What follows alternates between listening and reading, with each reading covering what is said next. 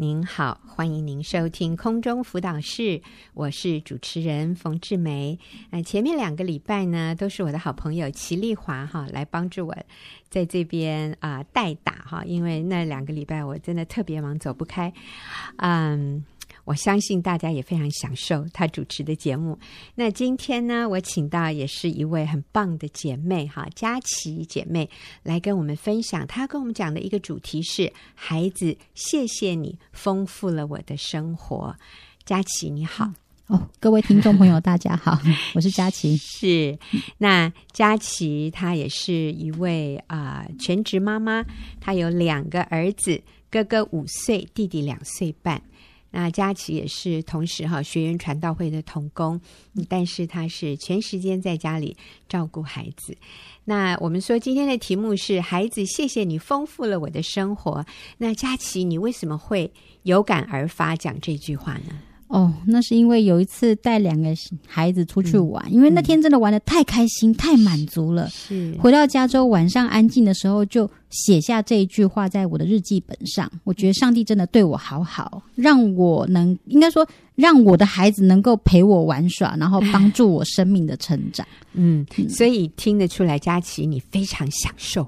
全职妈妈这个角色，嗯，是，而且两个都是儿子，而且我认识佳琪的两个儿子是活动力很强的哈，不是那种非常斯文安静，然后每天只看书就满足的孩子，他们是很需要体力的活动，但是佳琪完全乐在其中，享受做两个小男生的妈妈，而且一个是五岁，一个是两岁哈，我想很多妈妈会很想。哎，问问你哈，那你这个当中有什么秘诀没有啊？那啊、呃，我相信，因为你在跟他们的相处当中有非常多有趣的事情发生，嗯，那你哎，就先举个 讲个小故事好了。哦，就之前常下雨哦，三三月初常下雨，嗯、几乎都下大雨，轰天这样，啪啦啦大雷雨这样。难得有一天住台北市的北投区，对，嗯 okay、所以有一天天空上竟然只有毛毛雨。哦，我看到那个刚好是大家兄弟俩才刚午睡起来，我看到毛毛雨就觉得好兴奋哦。嗯、我说哥哥弟弟要不要出去？我们去图书馆还书借书，然后走路去，嗯、走路回来。嗯、他们就说好这样。什么就全部武装这样，就是穿雨鞋、雨衣，然后兜兜兜的走到图书馆还书，再兜兜兜走回来。这样走一趟要多久？嗯、大概二一趟大概二十分钟。哎呦，很远呢。对，应该是说对他们来说那是很很长的一段路哦，二十、嗯、分钟，二十分钟路程。那回来路上，因为我们家是在小小的斜坡上，而且你说二十分钟是单、嗯、单程单程二十分钟，嗯、好，嗯、那很有体力才行。对。走回来路上就很好玩嘛，因为下毛毛雨不是大雷雨，嗯，所以在快要到家家的那个巷子口地方，就突然看，也不是突然，就是看到地上有那种两个踩到泥巴的大脚印，嗯，就这样咚咚咚几个大脚印，我就很兴奋跟我的小孩说。哥哥弟弟，我们来看看这脚印走到哪里去，好不好？他们说：好好好好好。嗯、啊，两个三个人这样边边数边玩，边数边走这样子。是。那因为下雨天，所以脚印一定泥巴脚印会越走越糊啊，所以我就不小心讲了一句啊，变淡了。嗯。然后五岁的哥哥马上回问我：啊，蛋蛋嘞？蛋在哪里？我觉得好好好玩，就是他，他以为你说变成蛋了，蛋变成鸡蛋的鸡蛋这样子。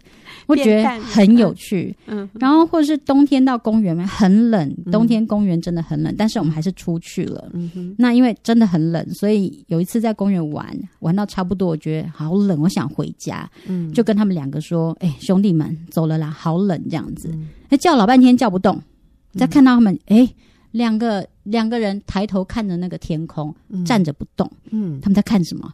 然后五岁的哥哥就跟我讲：“妈，你看。”那树叶在抖抖抖抖抖，也 好冷哦！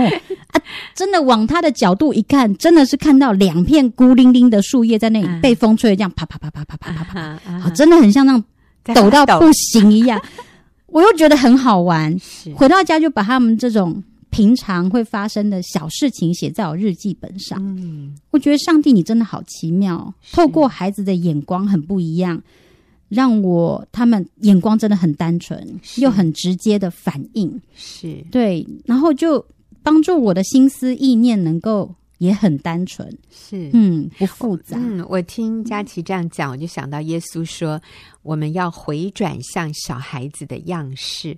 那其实我相信耶稣的意思不是要变得像小孩这样的不成熟或者不能够自我约束，而是说要回转像小孩子一样的单纯啊。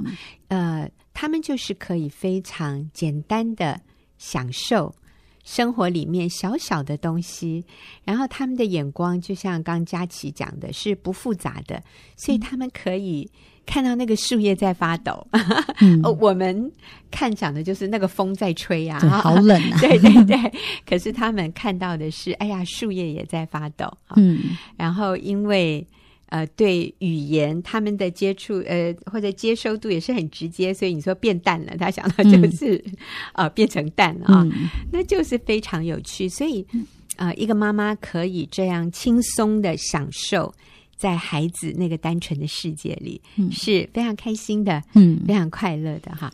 所以你觉得他们丰富了你的生活？嗯、一个两岁，一个五岁的孩子，怎么样丰富妈妈的生活？除了有这些小乐趣外，嗯，怎样丰富了我的生活？是我，我，我真的认为，我生命的成长是、嗯、很多是因为他们这样，嗯，对，就是。就礼拜三，呃，应该说每每个礼拜我们会有一个时间，是我可以开车带他们出去玩，嗯，比较长一点的时间。所以有一次就好不容易有那个大太阳出现了，嗯，真的好暖和，嗯，我就看到太阳公公跟我们招手，来呀，来呀，来玩呐，出来玩吧，就带他们上阳明山玩，嗯。嗯，那我们就坐在阳明山的一个公园里面的溜冰场中间晒太阳，晒得很饱，很饱，很饱，这样晒得很满足。那我真的那那一阵子就很因为很饱很满足，嗯、所以我就想到，哎呀，上帝，你对我真真的好好哦。嗯，对，嗯，能够和他们玩在一起好，好好开心。嗯，有一阵子五岁的哥哥常问我，就是只要看到天空上有飞机飞过，嗯，他就会问我说：“妈，那个天空上飞机后面那两条白烟是什么？白白的尾巴是什么？”这样，嗯啊，我就会很心虚的跟他讲：“哎。”那可能是云吧，哎、欸，那可能是烟吧，这样嗯嗯嗯都很不确定的答案。然后他又在问，那为什么有时候长长的尾巴，嗯、有时候是短短的尾巴？嗯，哎、欸，好问题耶，我也不晓得答案，我从来没有想过。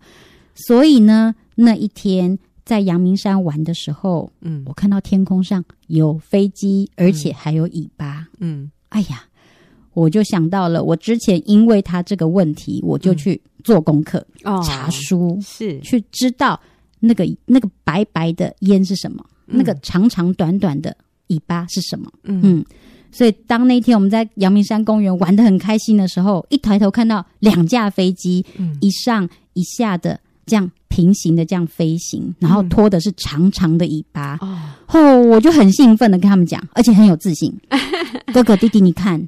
那两架飞机有尾巴，嗯、我跟你说，那个尾巴叫做航机云。哦，对，好，那我今天也学了 航机云。嗯，就因为引擎很热，加上水汽，就把那水汽凝结成云，这样子。是，哎，那为什么有时候比较短？哦，水汽不足。哦，嗯，是是是，所以就很很好玩。所以跟他们在玩的时候，我以前从来不会去去去去去想象这些。应该说，从来不会想要对大自然这些，嗯，嗯，所看到的现象有什么反应，这样，嗯。但因为孩子他锲而不舍的追问我，嗯，我就觉得我应我我我想要知道答案，是，嗯，所以我就去找答案。然后，嗯，嗯，然后在公园玩耍，它有两条小溪，嗯，也很特别，就这么两条小溪，一条是有温泉水通过的小溪，嗯。里面的石头就是有白白的一层矿物质，嗯，那另外一条小溪是山泉水，嗯嗯，清澈的，嗯，所以里面的石头都黑黑的、绿绿的，都青苔，嗯。那我们家两岁的两岁半的弟弟就就摸一下那个热热温泉水的溪水的那那一条小溪，就问我说：“妈妈，为什么热热的？嗯啊，为什么石头白白的？嗯嗯。”然后我就又很有自信跟他讲为什么，嗯，因为你也回家做了功课，对对对，因为家里住北投，是，所以那个丰富我的生活是透过他们这些为什么为什么，嗯，诶，让我去反思，我知道吗？嗯。嗯，我有没有糊弄他？嗯，我没有，我有没有就是在意他所问的？嗯。嗯所以我觉得好特别。是、嗯、我看哦，佳琪，你也是很好学的妈妈耶。你为了要给孩子一个完全正确无误的答案，所以你自己也去做了功课，你也去做了这个搜集资料，然后你可以非常有把握的告诉他答案。确实哈，孩子丰富了我们的生活。呃，不过刚才佳琪提到。他的小孩问了他一个问题，说：“妈妈，为什么这条小溪的石头是白白的？可是，在之前，佳琪有说另外一条小溪的石头是黑色、绿色的，哈。还有，为什么这个水是热的？其实我也不知道答案呢。为什么有的是石头是白的，有的时候是黑的和绿的？你也跟我们。”嗯哎，解惑一下，好吧？哦，就温泉水流过的那个热热、温温热热的溪水，石头是白的，因为矿物质的沉淀啊。对，因为温泉它有一些矿物质，嗯嗯，沉淀在下面就变白，就乳白色、乳白色的，很特别。对，我见过。那山泉水，因为阳明山上事实上有时候下雨，常下雨，然后冷，所以那个在它周周边的石头都是。布满青苔的，嗯，嗯，所以连溪里溪里面的溪的石头也是都是青苔，嗯，所以你的意思，嗯，所以你的意思是，如果那个水是热的，那石头就比较可能会是变白色，嗯，哦，温泉的温泉的物质沉淀在底下，啊，对对，那正常的水温的，就是比较凉的那个水温的就。不会有白色，会是比较绿的，所以其实用眼睛看，嗯、大概就可以知道那个水的温度是不是？嗯、哦，了解了耶！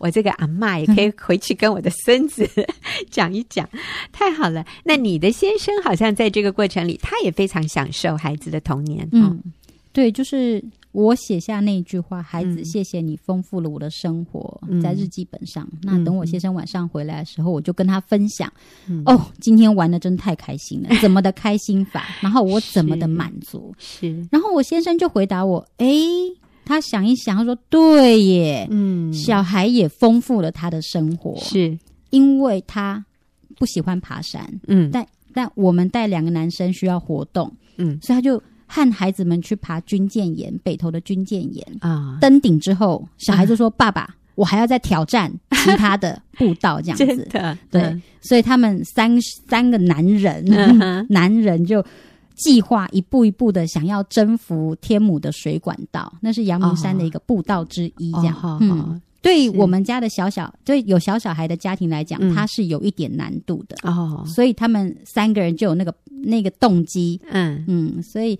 孩子丰富他生活，因为他不喜欢爬山，是但因为孩子他开始去爬山，嗯嗯，嗯那他不喜欢下厨，嗯、他为了要给我和孩子们有营养的早餐，嗯，所以他每天都提早一个小时起来为我们准备一些沙拉或是炒蛋的那些菜，这样子，哇，就很特别。他也觉得，对呀、啊，没有孩子之前他在做什么？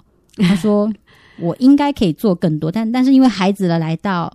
他改变了，而且是很实际的，嗯嗯。嗯，所以孩子也丰富了他的生活啊，呃，我觉得这样好棒，夫妻两个人哈，很同心，然后一起投入这个养育小孩，然后还有我看到你先生也分担家事，嗯，他也愿意尝试他过去不熟悉的领域，一个是爬山，一个是下厨煮饭啊，但我相信你看在。眼里啊，真是甜在心里，对不对？嗯、就觉得这个男人真好啊，我嫁对了人了。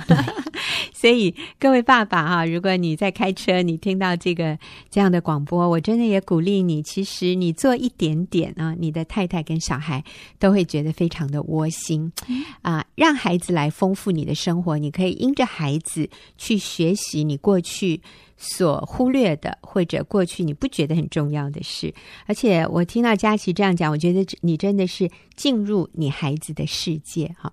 但是我呃记得佳琪也讲过，有一个朋友啊，跟你差不多，就是他的小孩子也差不多这个年龄，但是他就有一些挣扎。哈，你说说看那个情况。嗯，嗯哦，那是有一次在亲子室，我们在聊天，嗯。这个朋友她也是全职妈妈，嗯，所以她看我和孩子的互动，她就讲了一句话，这样：“嗯、哎呀，真羡慕你和你孩子的互动、嗯、相处，这样，嗯，你好像很享受。”嗯，我就问他为什么问我这个问题，嗯，他才说。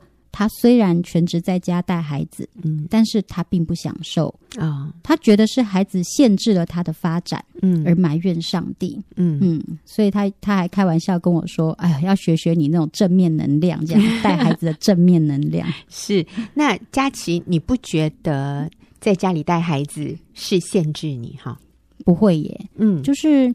孩子是新生儿，需要很多照顾的时候，嗯，他们需要换尿布、喂奶，很频繁的换尿布、喂奶，嗯，那个照顾期，虽虽然我是需要放下我手边很多想要做的事，嗯，但是看到看着他们一步一步的成长，我很开心，很满足，嗯，等到他像现在我孩子大了，嗯，五岁两岁半，嗯，我从他们的言谈。从他们的互动里面，我也成长了。嗯，因为我需要，我需要当呃，当他们吵架的时候，嗯，我要怎么去反应他们的情绪？是，我要怎么帮助他们？是，嗯，那还有他们有他们呃哇哇哭或大叫的时候，心情不好的时候，嗯，诶，那我要我又有怎么样的反应？我有没有被圣灵充满？啊？我是按着自己的情绪去管教孩子，还是说我能够？按着上帝所教我的，嗯，就是嗯，耐心，嗯，爱心，嗯，哦，然后听他们的，他们在说什么，嗯，然后来回应这样，嗯嗯嗯，我觉得那都是成长，是，哎，我觉得对成长啊，我们可以给他不同的定义。有的人认为成长等于再拿一个学位，再拿一个证照啊，或者是。再有一个成就哈，我我这次我接了一个案子哈，我完成了这个案子哦，我很有成长。呃，我再学一个技能，然后专业上面再更专业一点，那个叫成长。呃，我真的要说，这样的一个对成长的定义是世界给我们的。但是如果我们从圣经里面来看，圣经。教导我们一个人要成长的是什么？是满有基督的身量，意思就是我们活出主耶稣的生命，那是一个生命的成长，性格的成长。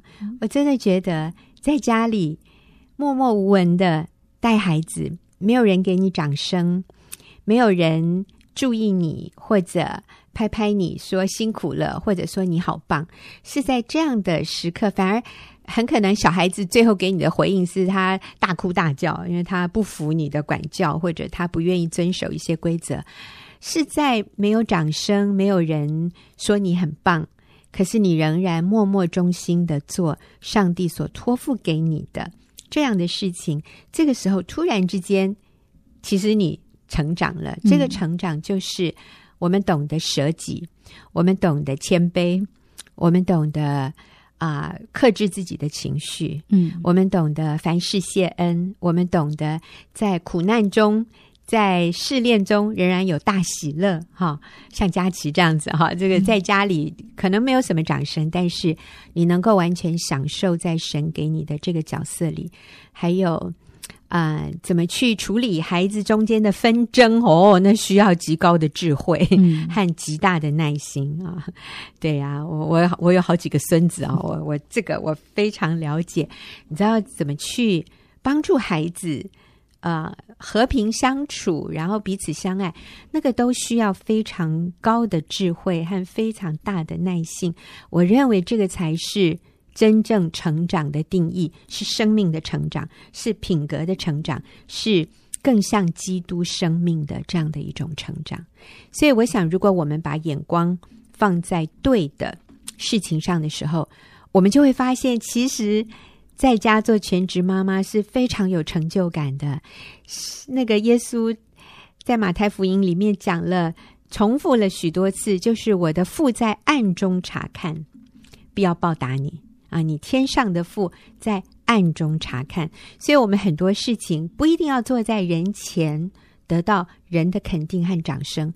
我们在暗中所做的，上帝都在察看，而且他会按照我们所做的来报答我们。嗯，那我觉得佳琪好棒哦，啊，是一个年轻的妈妈，有幼小的小孩，但是你可以这样的享受在这一个非常伟大的角色、非常崇高的使命当中。下个礼拜我会继续请佳琪来跟我们分享。其实，在这个过程里面，他不是都没有挣扎的，他也有。他的困难，他遇到的挣扎，那他是怎么克服的？好，所以我们今天谢谢佳琪的分享。那我们听众朋友也休息一会儿，等一下我们就要进入问题解答。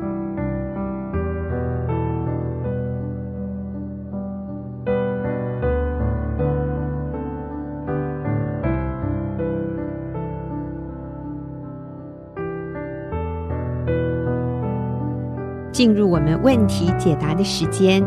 今天跟我一起回答问题的是翠婷姐妹。翠婷你好，你好，大家好。是，那翠婷也是我们学员妇女小组的小组长啊，是非常有智慧、非常有经验的小组长。所以翠婷今天要帮助我们回答一个问题。那我先来把这个问题简述一下哈。她是写信到佳音电台呃询问的一个问题。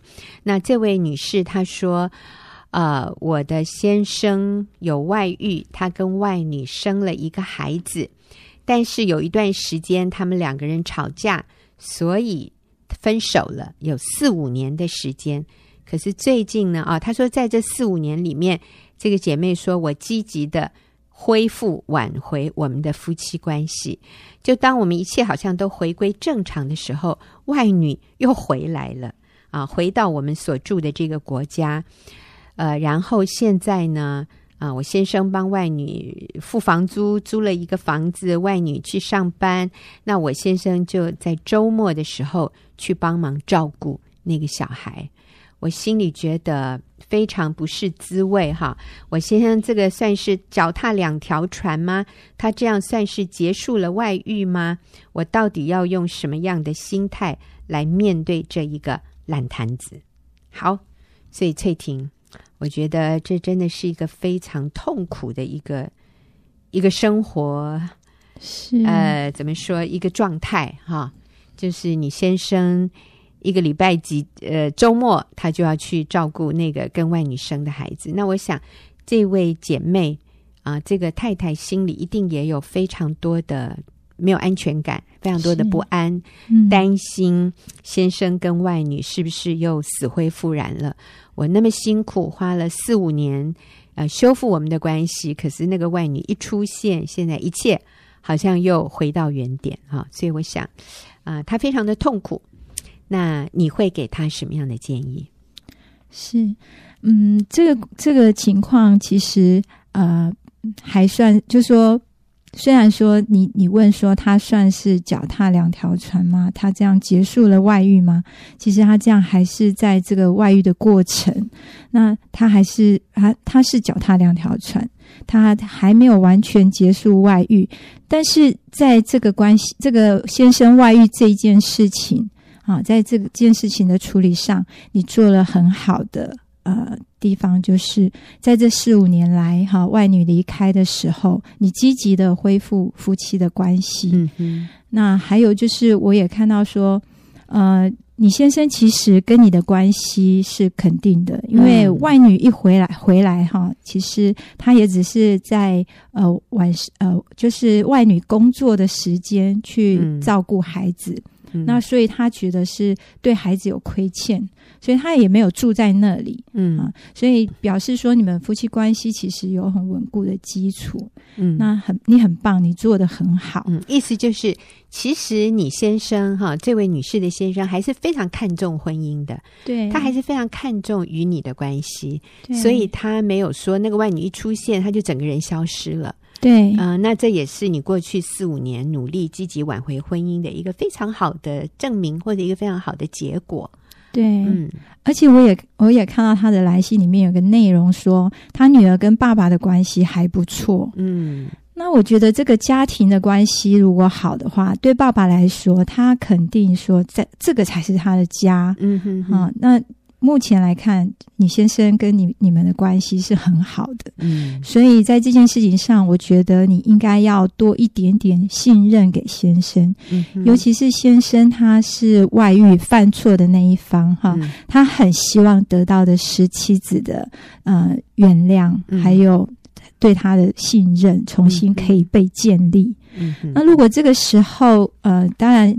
这也是一个考验，就是在过去四五年来，你们的关系恢复到这样的情况下，好像这又是一个考验。嗯，但是这个考验绝对不是跟当初的那个考验一样。嗯啊，呃，因为这个是你有你有预备，嗯啊，这四五年来的预备，还有你们家庭关系啊，孩子跟父亲的关系很好。嗯，那表示说你没有去。让呃过去先生的错误，让呃让孩子也就是呃、嗯、就让孩子要好像支持你啊呃、嗯、就是你也批评他的对先生不敬重啊哈、嗯、也没有这样子，所以我想你也很成功的在这四五年做了很好。嗯，那接下来这个考验就更是要持续啊，你前面所做的努力。啊，那你继续做对的事。那最当然，这个时候你会感觉到担心啊、焦虑啊，这些是正常的，因为你是在想要保护你的婚姻。嗯嗯。但是在这样的情况下，你要很小心，就是千万不要让这个担忧，嗯啊，就是超过于就是。嗯，超过于你要建立关系这件事，嗯，所以你跟先生的关系还是要在放在这些担忧之前，嗯，那么这些担忧要怎么办呢？那我们真的没有办法用忧虑啊来解决问题，嗯哼，啊，一旦我们担忧，我们里面有很多的不信任的时候，先生要跟他沟通的时候，先生就会觉得，嗯。嗯，你不信任他，他就会。呃，里面又有很多的情绪，嗯，那当然，他现在要去面对外女，也有很多，呃，他里面曾经有过的呃羞愧哈，他做错的这件事情，对那个孩子的，嗯、呃呃，就是充满了亏欠啊，嗯、有很多复杂的情绪，很纠结。我想你现在心里一定非常纠结，嗯，也许他的情绪还比你更难受，我相信是，对，我相信是。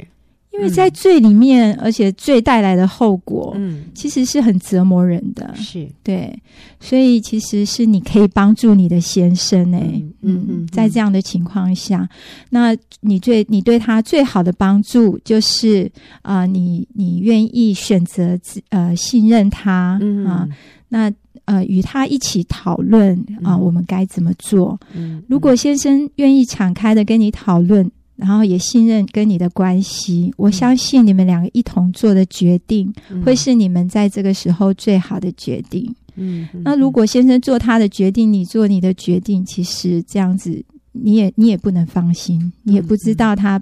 他在后背后是不是有其他的决定？嗯，嗯，那所以我觉得夫妻之间要同心来面对，在心理上、嗯、心态上，你要是支持。当然，你觉得，嗯，你也提到这是一个烂摊子哈，嗯、的确，这也是真的是一个烂摊子。我想，这个烂摊子对他来说是非常痛苦的烂摊子。嗯，但是我们做妻子的，我们不要设立说这。我们心里面不要定义，这是一个烂摊子。嗯，我们要这样想，我们想，这就是上帝给我一个机会来原谅我的先生。嗯啊，让他知道我是多么的爱他的一个机会。嗯，啊，所以呃，这个这个也是一个过程。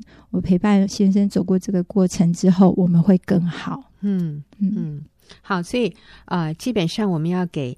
这位听众朋友，几个重点。第一个，我们就是我们要肯定你在过去四五年所做的，你做得非常好。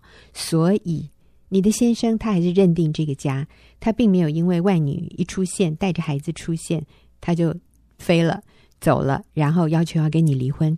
从头到尾，你先生没有提出这样的一个呃，他的他想要这么做。所以，其实。你做得很好，我觉得你先生也很了不起，他也是一个愿意回头的男人。好，是那第二个呢？啊、呃，他并没有抛妻弃子，我想这是你需要去肯定先生的地方。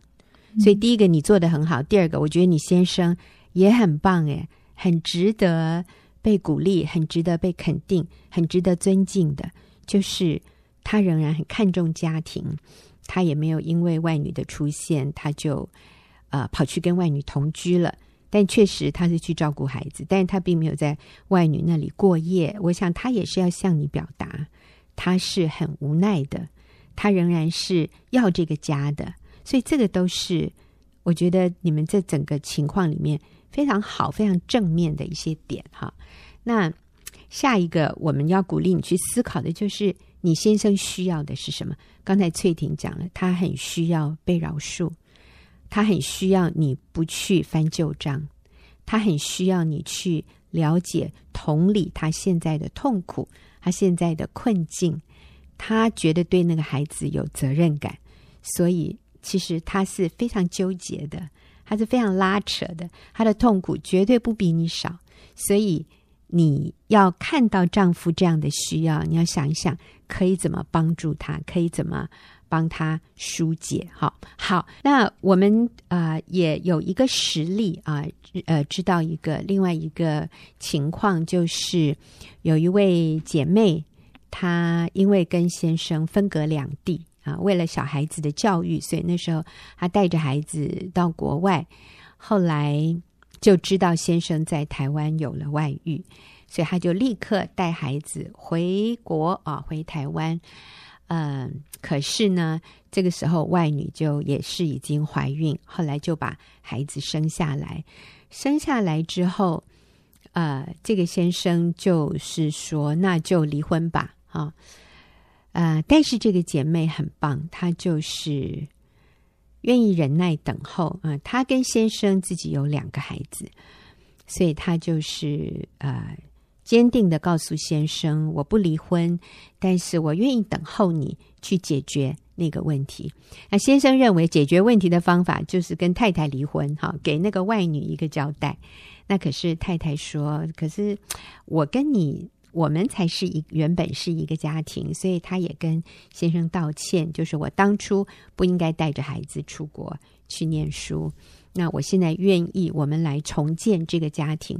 那可是那个外女非常的强悍哈，所以就用各种不同的方式来闹啊，来呃到他们住的地方，在外面吼叫啊、骂人呐、呃，甚至冲到婆家，呃，还这个扮演想要自杀的这些戏码，就是甚至想要杀掉他们的孩子，这些恐吓威胁。都都出来了。那其实，在这个过程里面，这个妻子觉得当然是非常非常痛苦。但是，我们也看到，当这个外女这样的一种表表现的时候，反而让这位先生，还有让男方的哈婆婆啊、小叔都看到说。我们要娶这样的一个女人回我们家吗？太恐怖了！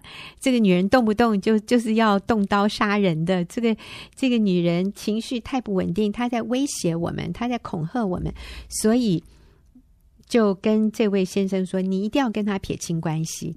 你原来的老婆那么温柔贤惠哈，所以外女的这些方法其实反而更暴露出她的真面貌，她是多么。”嗯，不可能带给这个男人真实幸福的一个女人，所以感谢神。虽然我们当时看到的是这位妻子承受非常多的压力、逼迫、痛苦，可是，呃，上帝很奇妙的在这个当中做工。后来，这个丈夫就回转，好，就回到家里，箱子也提回来了，就是跟外女就分开了。那当然还有很多。后续的，我们相信这个外女应该也不会就此罢休哈。但是我们真的要说，呃，我们的仇敌魔鬼如同吼叫的狮子，遍地游行，寻找可吞吃的人。我常常说，这个魔鬼，圣经形容他像吼叫的狮子，他就他的能力就是只能吼叫，他用吼叫吞吃你，他怎么吞吃你？就他用忧虑吞吃你。所以后后面说要将一切的忧虑卸给神哈，因为他顾念你们。然后你们的仇敌如同你们的仇敌魔鬼，如同吼叫的狮子。所以魔鬼是透过吼叫让我们忧虑，然后就把我们吞吃了。但是其实他的能力是非常受限制的，是受上帝上帝准他做多少，他才做多少。他能做的就是恐吓我们、吼叫，让我们担忧，让我们害怕，就我们就放弃了。所以我说，一开始他像是狮子吼叫，可是过一阵子他就没力了，他就变成狼狗叫了啊！狼狗叫叫叫，过一阵子啊，他又没力了，他就变成哈巴狗在那里叫了，叫到最后没力了，就像小猫叫一样，然后最后像小老鼠一样，你知道吗？最后就像蟑螂一样爬走了，就是他的力量会越来越衰弱。所以其实魔鬼，我常常说，魔鬼最缺乏的是什么？是耐性。所以耶稣才说：“忍耐到底的，必要得救。”呃，这位姐妹就是没有放弃她的婚姻，没有放弃她的家庭。最后，她的丈夫回转，看清了那个外女的真面貌。然后，那个外遇有什么好玩？最后就是只有伤害，只有只有拉扯。那个情欲的那些东西，很快就会过去。所以我们就是坚定的持守婚姻，然后我们等候上帝。在我们丈夫的心里面工作，最后是我们的丈夫自己决定怎么样的脱离跟外女的关系，而不是我们在旁边一直给他压力。嗯，好，翠婷，你还有什么要补充的？嗯，我呃，我还要再补充一个建议，就是给这个姐妹，嗯，就是当然先生在这样的呃外遇之后的一个处理。啊，通常是会有很多需要面对的后果。嗯，那我们做妻子的，我们有时候我们会觉得说，我们好像一同受亏损，好像我们是受害者。呃，对，嗯，就是为什么他的烂摊子我也要跟着要去面对？嗯，那可是这就是我们当初我们选择了这个丈夫，我们选择了他的美好，但我们也选择了他有犯错的不不完全的时候。嗯，那我们愿意与他一同。受亏损，然后因为他有可能他需要花时间去处理这件事，也可能因为这件事情带给我们家庭很大的烦恼，然后我们之间要面对这件事情很累，很多的事要处理。但是太太要有愿意的心，嗯，就是当你愿意陪伴先生走过这个过程的时候，先生更了解你对他的爱是无条件的，嗯，那包括他在呃，可能有可能他需要赔偿，或是给。呃，一一个安抚的金额或者是什么、嗯、会受损，会会使你在财财务上受损。嗯，但是这是呃，我想这个是最容易解决的事情。如果用钱能解决，嗯，对，嗯嗯嗯，是。那呃，其实呃，我先生哈，就是李哥，他遇到有这样的男士来求助的时候，他的建议就是，你就认输吧。你就认赔吧，啊，是，那你就花一笔钱做赔偿金，然后安顿啊、呃、母子，让他们可以生活啊、呃，就是一笔解决。那甚至如果可以的话，写下一个文字的一个呃证明或者是切结书，哈，让他有法律的效呃效益在这里。所以，嗯。一笔钱如果能够解决，呃，就把这样的一个关系结束掉。那当然，通常这样的代价是很很高的，嗯。但是像刚刚翠婷说，这是值得的，啊、呃。所以作为一个妻子，我们也要愿意这样的，呃，所谓的表面上好像受亏损，但是他就像我们与他一同。一同得福，我们也应该愿意与他一同受苦嘛，啊，所以就是与我们的丈夫。